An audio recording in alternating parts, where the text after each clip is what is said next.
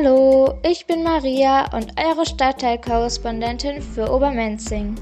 Da diese Woche leider nicht so schönes Wetter war, war es draußen ziemlich leer und wir sind nicht so viel spazieren gegangen, aber ich bin trotzdem öfters mal zum Bücherschrank gefahren, weil da kann man alte Bücher von sich reinstellen, aber sich auch welche rausnehmen und es ist zurzeit ziemlich praktisch, weil die Büchereien ja geschlossen haben. Auch im Schlosspark von Schloss Blutenburg war nicht so viel los wie normalerweise, weil es halt geregnet hat. Insgesamt gehen die Leute hier mit der Corona-Krise ziemlich locker um. Auf jeden Fall habe ich noch niemanden gesehen, der sich beschwert hat.